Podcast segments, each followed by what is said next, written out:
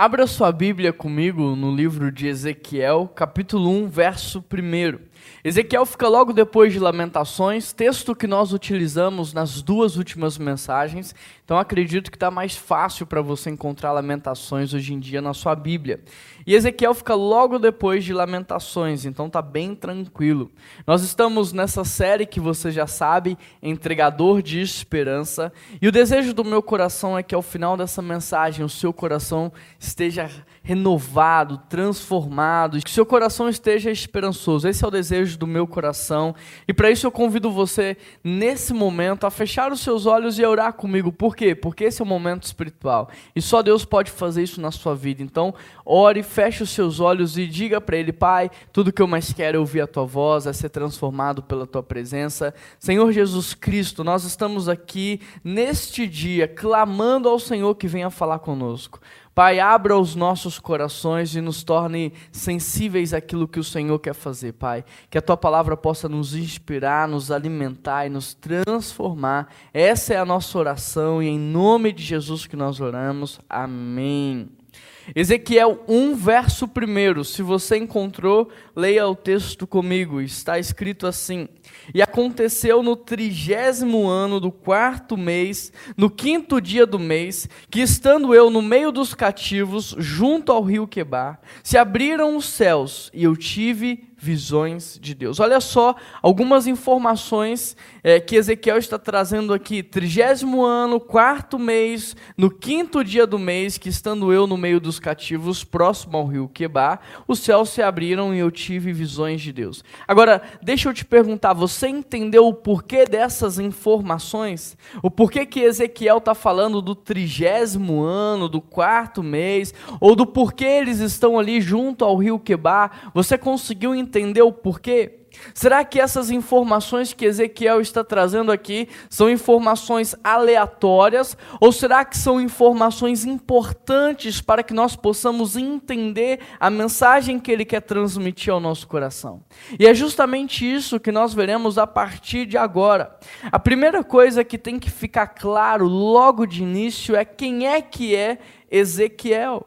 Ezequiel é um grande profeta de Israel que viveu durante um dos períodos mais difíceis da história do povo de Deus, o famoso e conhecido exílio babilônico.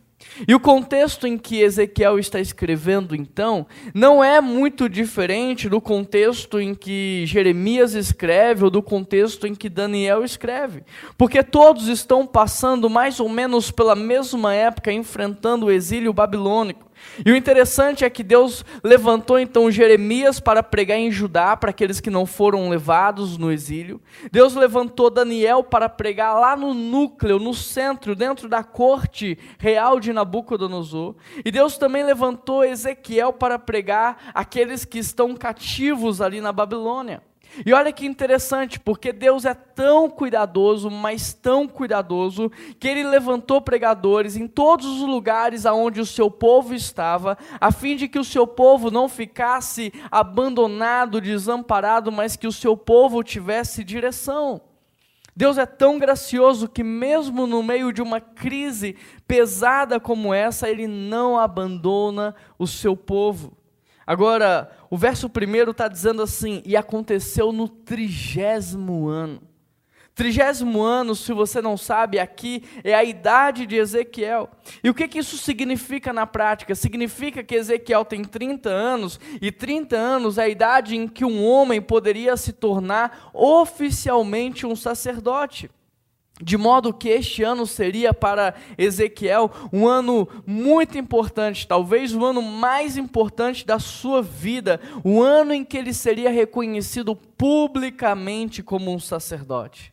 Mas veja o que ele vai dizer no verso 2, acompanhe comigo aí na sua Bíblia. No quinto ano do cativeiro do rei Joaquim, Aqui Ezequiel traz outra informação e essa informação é relevante no quinto ano do cativeiro do rei Joaquim. E por que, que essa data é importante? Querido, o que Ezequiel está dizendo aqui é que já fazem cinco anos que o rei Joaquim foi levado cativo. Ou seja, tem cinco anos que a nação foi destruída. Tem cinco anos que não há liderança, que não há mais templo. E isso para Ezequiel é muito significativo. Porque se não fosse por causa desses cinco anos em que eles estão cativos, hoje ele estaria assumindo o seu ministério, o seu ofício sacerdotal. Se não fosse por esses últimos cinco anos exilados, hoje seria o início do seu ministério público. Deu para entender então por que Ezequiel começa relatando essas datas? Olha o que ele vai dizer no verso 3. Veio expressamente a palavra do Senhor a Ezequiel, filho de Buzi, o sacerdote na terra dos caldeus. Olha que interessante, porque o texto está dizendo que a palavra veio a Ezequiel e vai trazer aqui a filiação dele, dizendo que ele é filho de Buzi e que Buzi é um grande sacerdote. Ou seja, Ezequiel tinha todas as credenciais necessárias. Ele era filho de sacerdote, ele provavelmente estava se preparando desde os 12 anos para o ofício sacerdotal, só que já faziam cinco anos que tudo mudou. Não havia mais templo para exercer o seu ministério. O que Ezequiel está dizendo é, queridos, este era para ser o meu ano. É isso que Ezequiel quer nos mostrar que este era para ser o ano da transição, o ano que muita coisa boa ia acontecer na vida dele. Mas o que ele está dizendo no verso 2 é: olha para nós, nós estamos exilados, cativos aqui na Babilônia. Querido, deixa eu te perguntar uma coisa. Você se identifica com a história de Ezequiel? Você tinha planos para esse ano? esses planos foram frustrados por causa dessa pandemia? O que, que esse ano representava na sua vida? Porque eu não sei para você, mas eu tinha muitos planos para esse ano. E assim como Ezequiel, neste ano eu também completei 30 e eu tinha muitos projetos, sonhos. Eu conheceria um dos lugares que eu sonho há muito tempo, que é Israel, mas nada disso aconteceu por causa dessa crise, dessa recessão que nós estamos vivendo. Então me diz quantas coisas você não viveria este ano se não fosse por causa dessa pandemia? Quantas coisas aconteceram é, por causa dessa recessão global, essa crise econômica na sua vida? Verso 3, Ezequiel ele diz que ele está próximo ao rio Quebar. E essa informação também é muito importante, porque significa que ele não está sozinho ali, existem outras pessoas com Ezequiel próximo ao rio Quebar.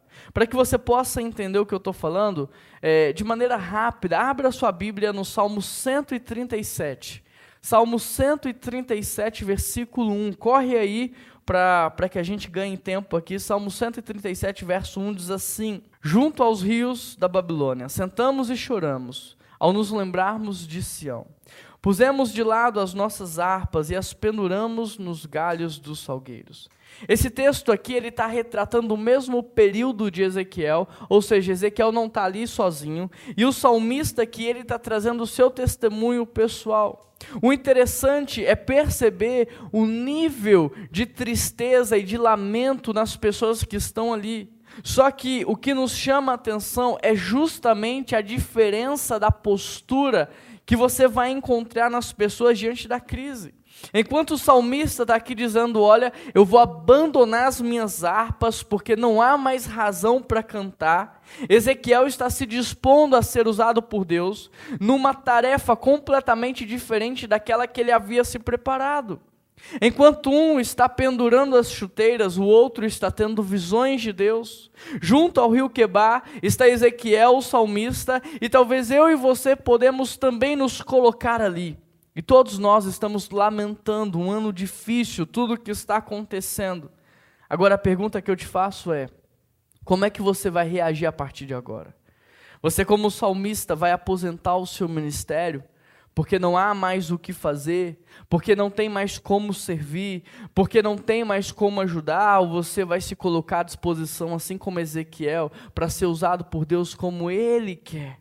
Você vai agir como um salmista que abriu mão dos seus dons, talentos, habilidades, recursos? Ou você, assim como Ezequiel, vai dizer: Deus, eu estou aqui, me usa da maneira como o Senhor quiser? Querido, repare numa coisa: o mesmo período, dois sentimentos diferentes. O mesmo lugar, dois tipos de pensamento. A mesma dor, duas reações. Um pendurando as harpas e desistindo de tudo, o outro tendo visões de Deus. A mesma situação, duas posturas diferentes. Um sendo usado para difamar o nome de Deus, reclamando e murmurando, e o outro trazendo visões para o povo, trazendo esperança. E aí eu te pergunto, com qual dos dois você se parece mais? Porque a questão não é o que você está vivendo, mas é o que você está enxergando em relação ao que você está vivendo. A questão não é o que está acontecendo com você, mas é como você está reagindo. Porque tem gente enfrentando a mesma dor que a sua, mas não está reclamando. Tem gente enfrentando a mesma dor que a sua e não está murmurando. Tem gente enfrentando a mesma dor, mas não está sendo infiel a Deus. Tem gente passando pelo mesmo problema, pelo mesmo vale, pela mesma tribulação, mas não está deixando Deus de lado, está servindo, está contribuindo, está sendo generoso, está é, levando mensagens de esperança, está sendo usado. Como é que você está reagindo a essa crise?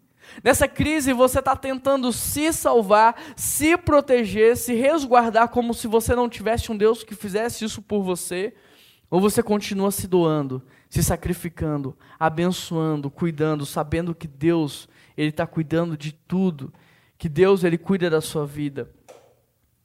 Diante da dor, um reclama, o outro agradece.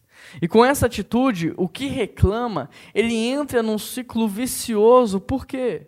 Porque reclamar é clamar de novo pela mesma condição, é pedir repetição daquilo que está se passando. Quem reclama, clama de novo. Deu para entender? Agora, o que acontece com quem agradece? Gratidão você já aprendeu, gratidão é a semente do mais, e tudo que você é grato cresce, multiplica, frutifica. Por exemplo, presta atenção nisso daqui. Quando o diabo ele aparece na vida de Jó, Deus dá permissão para ele tocar onde ele quiser. Mas eu te pergunto, me diz aí, aonde foi que o diabo tocou primeiro na vida de Jó? Você se lembra do texto? Aonde foi? Onde foi? Você se lembra? Nos bois. Por quê? Porque todos os dias Jó se levantava de madrugada para oferecer sacrifícios, holocaustos, e nesse momento de sacrifício ele orava, ele pedia perdão por ele e pela sua família, ele se arrependia, ele era grato. Então, o que é que o diabo queria? O diabo queria tirar de Jó não só as suas razões para se relacionar com Deus, mas aquilo que ele usava para ter relação, relacionamento, amizade, comunhão. Tudo que o diabo queria era que Jó começasse a murmurar, era que Jó começasse a questionar a Deus, era que Jó deixasse de adorar, que ele blasfemasse contra Deus a partir da sua maneira de viver, do seu estilo de vida. O diabo pensou: Deus autorizou eu tocar em tudo, mas se eu conseguir atrapalhar a vida espiritual de Jó, todas as outras áreas serão comprometidas. Agora me diz, Aonde é que o diabo toca primeiro na sua vida? Será que você sabe? Será que você já percebeu a estratégia dele? Porque se você ainda não percebeu, eu vou te falar. A primeira coisa que o diabo tenta fazer na sua vida é atrapalhar a sua vida espiritual, é te afastar de Deus, é fazer com que você não tenha tempo para louvar, para adorar, para cultuar, para ter uma vida de oração, para ler a palavra. Por quê? Porque sem Deus, querido, você cai sozinho. O diabo não precisa fazer nada. Por isso ele investe mais tempo te distraindo e te afastando de Deus do que colocando pedras de tropeço no seu caminho. Sem Deus, você vai cair sozinho. Por isso eu te pergunto, qual tem sido a sua postura nesse momento de crise, de pandemia? Você ajustou o seu olhar? Você ajustou seu coração? Você ajustou as suas prioridades? Ou você continua perdido? Porque a questão, você já sabe, não é falta de tempo, a questão é falta de prioridade. Então, querido, não espere esse tempo passar. Deus está te dando uma oportunidade de ajustar aquilo que é prioridade na sua vida. Porque enquanto você não tiver vida com Deus, relacionamento com Deus, você não vai ter um olhar transformado, você não vai ter um coração cheio de esperança. Sabe o que o diabo falou para Deus? Ele falou assim, ó. Jó só é fiel ao Senhor porque ele tem tudo. Tira o que ele tem, vamos ver se ele permanece fiel. E sabe o que aconteceu? Deus tirou. E aí Jó permaneceu fiel. E Deus presenteou Jó com o dobro o dobro de tudo que ele tinha antes. Qual tem sido a sua postura nesse momento? Você tem vivido como o salvador da sua vida e da sua história? Como se você tivesse o poder de se salvar, salvar sua casa, sua família? Ou você tem sido fiel a Deus, independente do que está acontecendo? Ou você tem exercido um nível maior de confiança e dependência nele? Querido, o livro de Jó começa não dizendo que ele era muito rico, mas o livro de Jó começa falando da sua fidelidade ao Senhor. Depois vai falar da família de Jó e depois vai falar do crescimento das suas posses. Ou seja, Jó não era temente a Deus, fiel a Deus porque ele tinha tudo, mas ele teve tudo justamente porque tinha um coração ajustado. Por isso, mais uma vez eu te pergunto: você tem sido fiel a Deus nessa crise? Ou você tem retido aquilo que você, por exemplo, deveria entregar como dízimo, oferta? Você tem se protegido, se salvado, ou você tem se sacrificado para cuidar daqueles que têm menos do que você?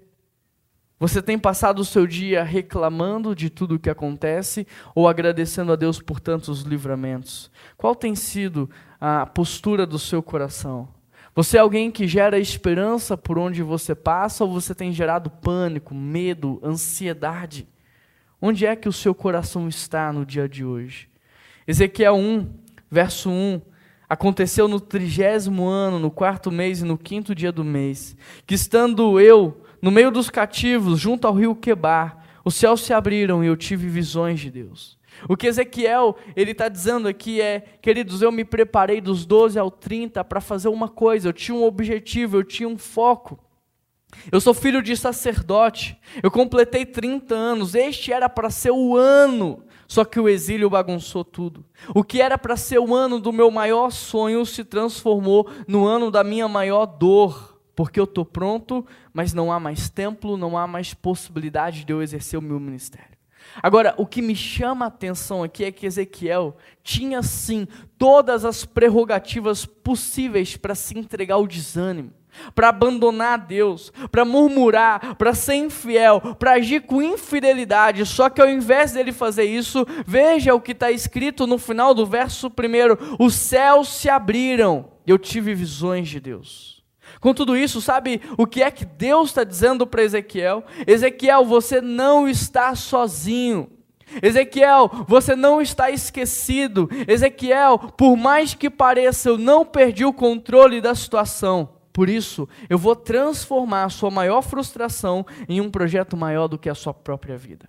E dessa forma, no capítulo 2 de Ezequiel, Deus vai chamá-lo para ser sacerdote? Não, para ser profeta algo que ele jamais havia imaginado na vida dele. Querido, ser sacerdote é uma coisa completamente diferente de ser profeta. O sacerdote é querido e amado pelo povo, o profeta muitas vezes é odiado. É algo completamente diferente. Mas ao invés dele recusar o chamado de Deus e falar assim: não, Deus, o senhor não está entendendo, eu me preparei dos 12 ao 30 para ser sacerdote. Eu sou filho de sacerdote, eu tenho as credenciais para ser sacerdote. Ao invés dele falar isso, ele falou assim: Não, Deus, eu estou à sua disposição. É profeta? Então me ajuda, me capacita, eu vou ser profeta. O interessante, querido, é que o mesmo acontece também com Jeremias, que nasceu numa família de sacerdotes. Mas olha o que Deus diz a Jeremias: Antes que você nascesse, eu já havia lhe dado como sacerdote às nações? Não, como profeta às nações. Querido, Olha o que Deus havia separado para Jeremias, as nações. Mas ele só receberia isso, ele só viveria isso se ele se submetesse à direção que Deus estava dando para a vida dele. Por isso, deixa eu te dizer algo: Deus tem planos para a sua vida, mas você só vai viver aquilo que Deus tem para você quando você renunciar ao controle e se entregar em completa submissão àquilo que Deus quer fazer. Tem muitas pessoas que não estão vivendo o que Deus sonhou para elas, porque não aprenderam a se submeter aos processos.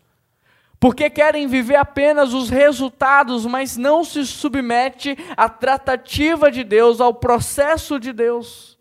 Que você precisa entender é que nada é por um acaso. Deus não perdeu o controle de nada, nada pegou Deus de surpresa. Pelo contrário, Deus é soberano, Ele tem o controle. Você precisa entender o que Deus está fazendo na humanidade de hoje. Você precisa se submeter ao que Ele quer fazer na sua vida.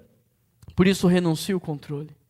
Renuncie o controle que você tem da sua vida, da sua história. Renuncie o controle que você tem do seu futuro. Querido, abandone o plano B, porque é impossível um cristão que serve a Deus cultivar um plano B. É impossível um cristão que serve a Deus ficar pensando: se isso não der certo, então eu vou fazer isso, isso e aquilo. Querido, não existe outro caminho, não existe outra forma. Jesus é o caminho, Ele é a verdade, Ele é a vida, e mesmo que eu e você sejamos perseguidos, ou mortos, ainda assim não existirá plano B. Sempre o plano A. E foi exatamente isso que Ezequiel entendeu aqui. Ser profeta não era o plano B. Ser profeta era o plano A de Deus. Querido, você precisa entender o que Deus está fazendo. Jeremias também entendeu. Por mais que ele tivesse também todas as credenciais, olha o que Deus falou com ele: antes de você nascesse, eu já te conhecia, eu já tinha o seu nome, eu já havia te separado. Ou seja, ser profeta para Jeremias também não era um plano B de Deus, sempre foi o plano A. Você precisa entender o que Deus está fazendo na sua vida. Há uma visão de Deus sobre a sua vida. Antes de toda e qualquer criação existe um propósito e a sua vida tem um propósito aqui na terra, você precisa entender o que Deus está fazendo. Por isso, reaja diferente a esse momento. Porque é impossível você saber o final da história e continuar vivendo do mesmo jeito quando nós sabemos o final da história, o jeito de viver a história é diferente. O interessante é que nesse período Deus vai levantar três profetas: Jeremias em Judá, Daniel na corte e Ezequiel na Babilônia. E todos eles foram grandes homens de Deus, grandes profetas que marcaram as suas gerações e até hoje têm nos abençoado com um testemunho de vida. Mas olha que interessante, porque se eles tivessem trocado de lugar um com o outro, não teria dado certo. Porque Deus havia preparado cada um deles para viver aquele período no lugar onde Deus estabeleceu, de maneira que Jeremias não poderia assumir o lugar de Ezequiel e nem Ezequiel trocar com Daniel, porque Deus preparou cada um deles para aquele tempo e para aquele local. E aí eu te pergunto: você está aonde Deus te colocou? Ou você está tentando encontrar um lugar que é mais fácil de viver? Ou você está tentando encontrar um lugar onde você vai ter mais possibilidades? Você está onde Deus te colocou? Porque um filho de Deus nunca deve se mover pela falta ou pela necessidade. Um filho de Deus deve se mover apenas quando Deus direcioná-lo. Porque o melhor lugar de Deus para a sua vida é justamente aonde Ele te colocou. Deus é especialista em transformar desertos em oásis mas a nossa desobediência, ela é capaz de transformar oásis em desertos. Por isso, cuidado. Ló escolheu o lugar que era bonito aos olhos, um lugar próspero. Só que mal sabia ele que aquele lugar seria destruído pelo fogo. Abraão seguiu em obediência a Deus no deserto, e no deserto Deus o fez prosperar. Por isso, não seja guiado pelos seus olhos, não seja guiado pelos desejos do seu coração, mas sim pela visão que Deus está te dando. Porque a bênção de Deus, querido, ela não está sobre lugares, ela está sobre pessoas. Deus não abençoa lugares, Deus abençoa pessoas. Por isso a questão não é aonde você está, mas é se Deus está com você. A questão não é se o lugar é bom ou não, a questão é se Deus está com você. A questão não é se o lugar é fácil ou se o lugar é difícil, a questão é se você está ali fazendo o que Deus mandou você fazer, é se você está submisso à vontade de Deus. Agora, venhamos e convenhamos, obedecer nem sempre é fácil, envolve sacrifício. No capítulo 24 de Ezequiel, por exemplo, Deus vai falar com ele a respeito da morte da sua esposa. E que Ezequiel não deveria chorar em público pela morte dela, ele não deveria lamentar em público e nem demonstrar tristeza, mas que ele deveria ser constante na pregação da palavra. E talvez você não entenda o porquê dessa orientação. O porquê Ezequiel não deveria expressar publicamente a sua dor em relação à morte da sua esposa. Mas quando você entende o contexto, você entende a orientação. Ezequiel era alguém importante no meio do povo, era uma referência, um exemplo, uma inspiração. Portanto, a reação dele em relação à perda da esposa deveria ser um exemplo, uma inspiração para o povo, em relação a tudo que estava acontecendo com o povo naquele exílio. Agora repare que Deus não mandou Ezequiel ser indiferente à morte da esposa. Não é isso que Deus está dizendo.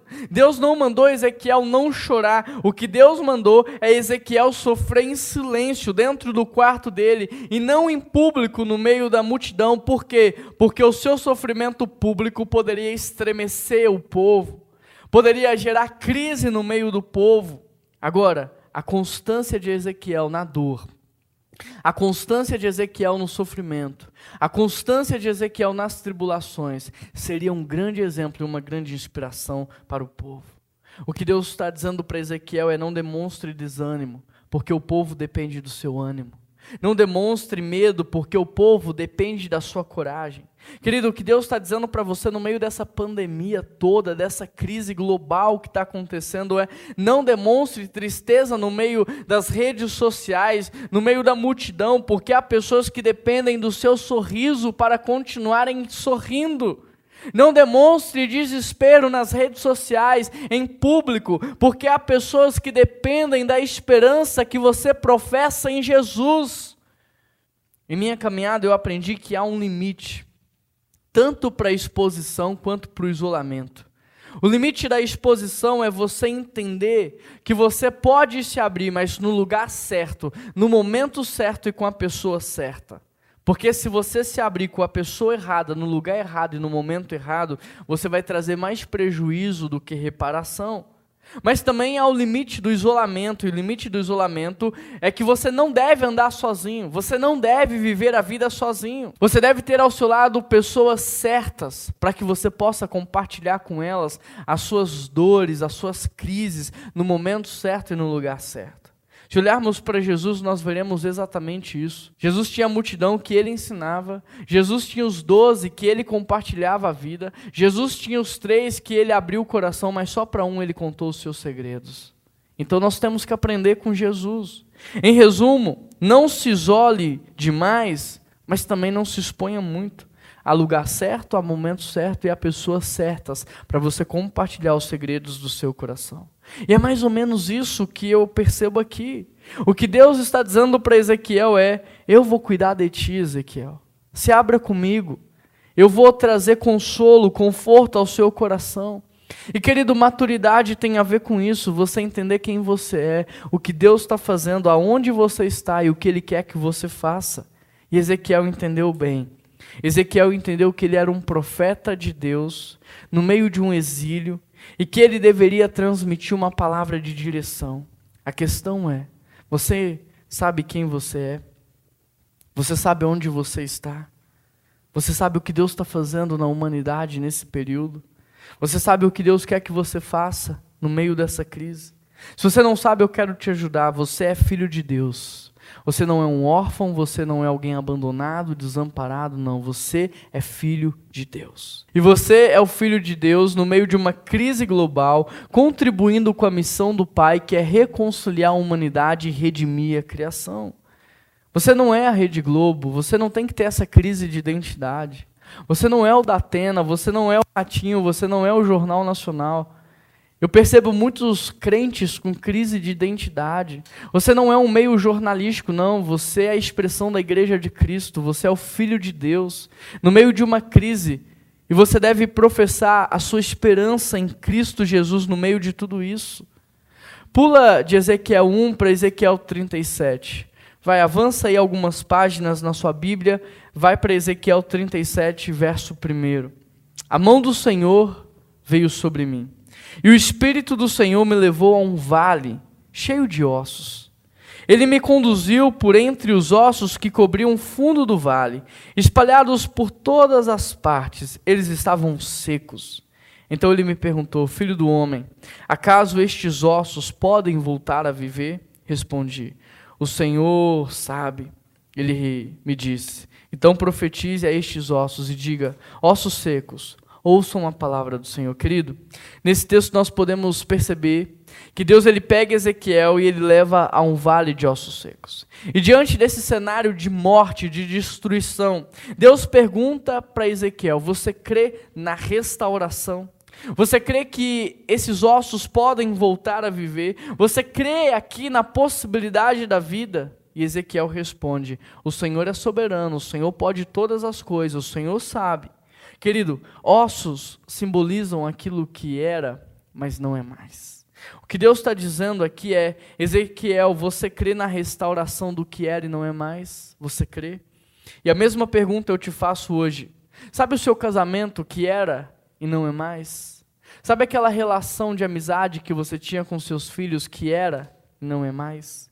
Sabe aqueles encontros familiares de domingo, Natal, que era e não é mais. Sabe a sua saúde, que era e não é mais. Sabe a sua situação financeira. Deixa eu te perguntar: você crê na restauração?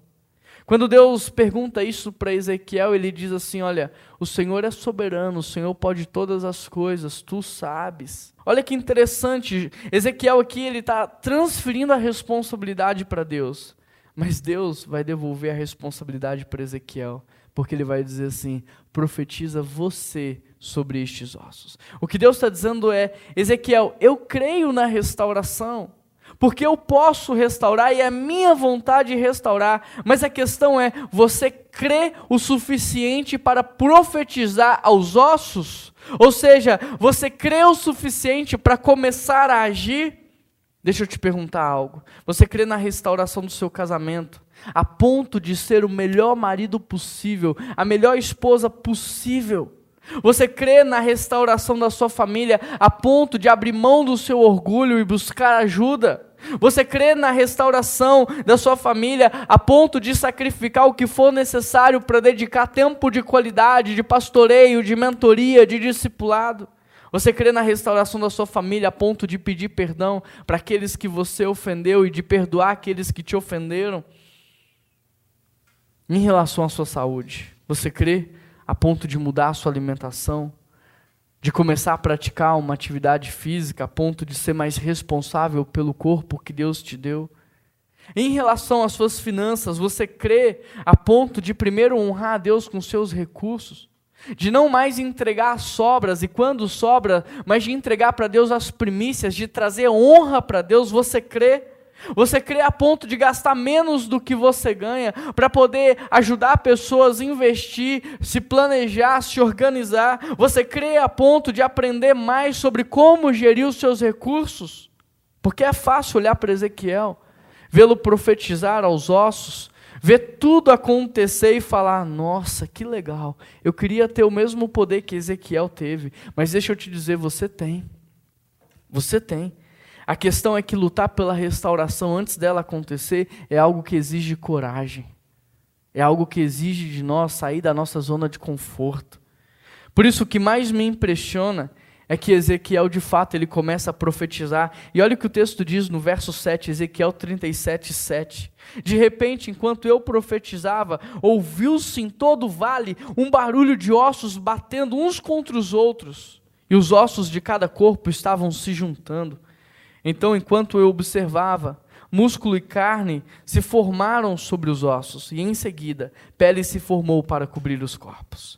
O interessante é que aqui Deus aparece de novo e faz mais uma pergunta para Ezequiel. Ele está dizendo assim: Olha, Ezequiel, antes você via ossos secos, e agora, o que é que você está vendo?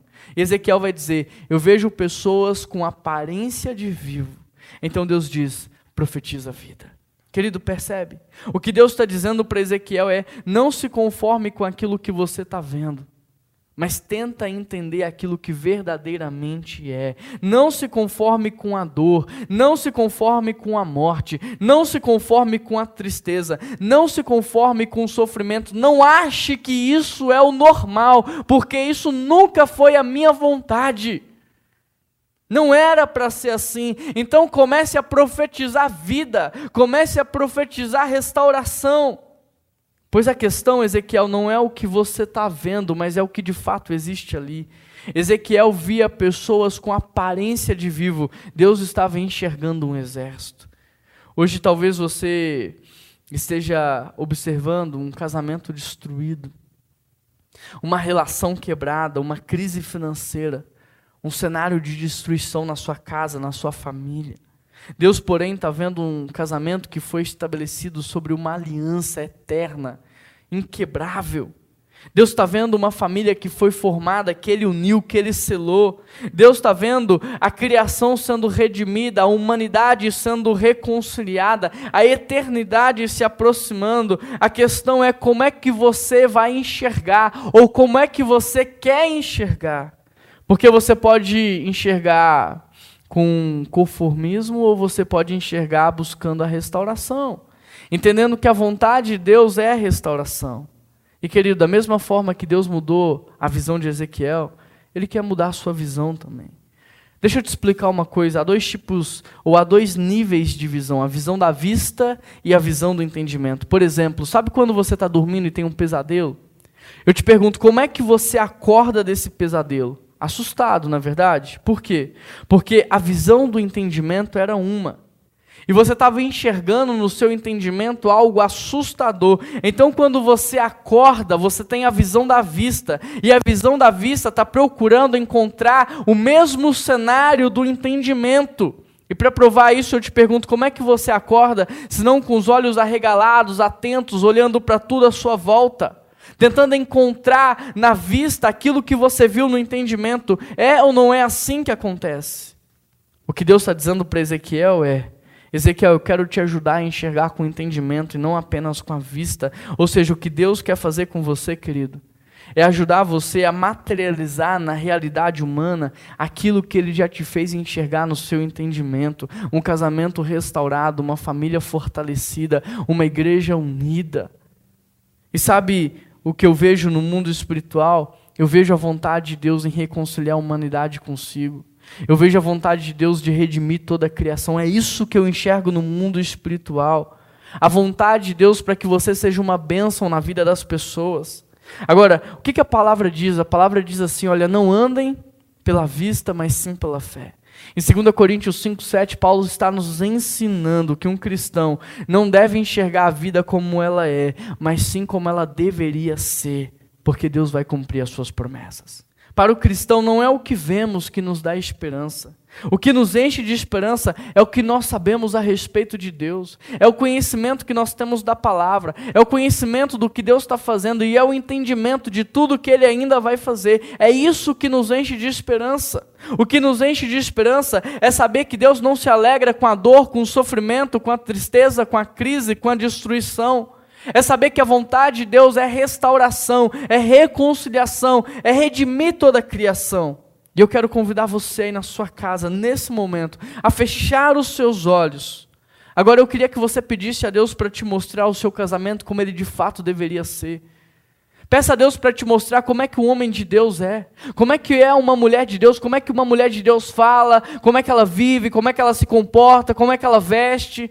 Pede a Deus para te mostrar como é que um homem de Deus governa a sua casa, como é que ele administra os seus recursos, como é que ele tem que ser em relação às pessoas. Peça a Deus para te mostrar como é que deveria ser a sua saúde. Peça a Deus para te mostrar como é que você deveria se portar na sociedade.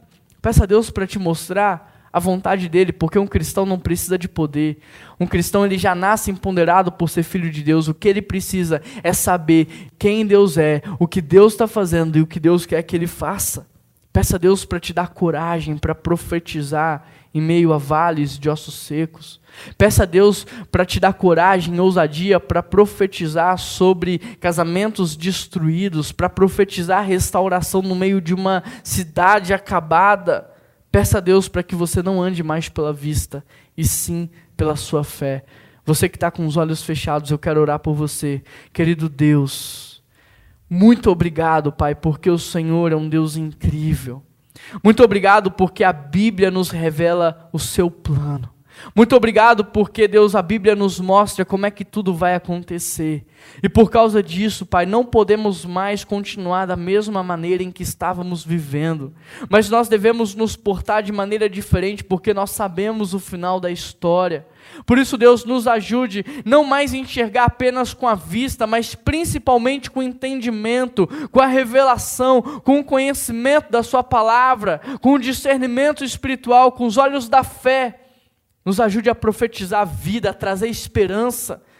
Porque, Deus, nós somos entregadores de esperança, nós somos agentes de reconciliação. O Senhor não nos mandou aqui para profetizar ou para trazer palavras de maldição, de morte, ou para gerar pânico, medo, insegurança. Não. O Senhor nos trouxe aqui, o Senhor nos enviou para trazer vida, esperança, alegria, restauração. Por isso, o Espírito Santo de Deus nos enche da tua presença nos faz transbordar o teu espírito, alegra o nosso coração com a alegria da salvação, como o salmista diz, nos ajude a enxergar com os teus olhos, nos ajude a ter a mesma mente de Cristo, Pai. Toca os nossos lábios para que através deles haja restauração. Faça de nós, Deus, entregadores de esperança. Que em nome de Jesus, aonde quer que nós estivermos, que nós possamos professar a nossa esperança em Cristo Jesus. E é por isso que nós oramos em nome de Jesus. E toda a igreja reunida nas suas casas agora diz: Amém.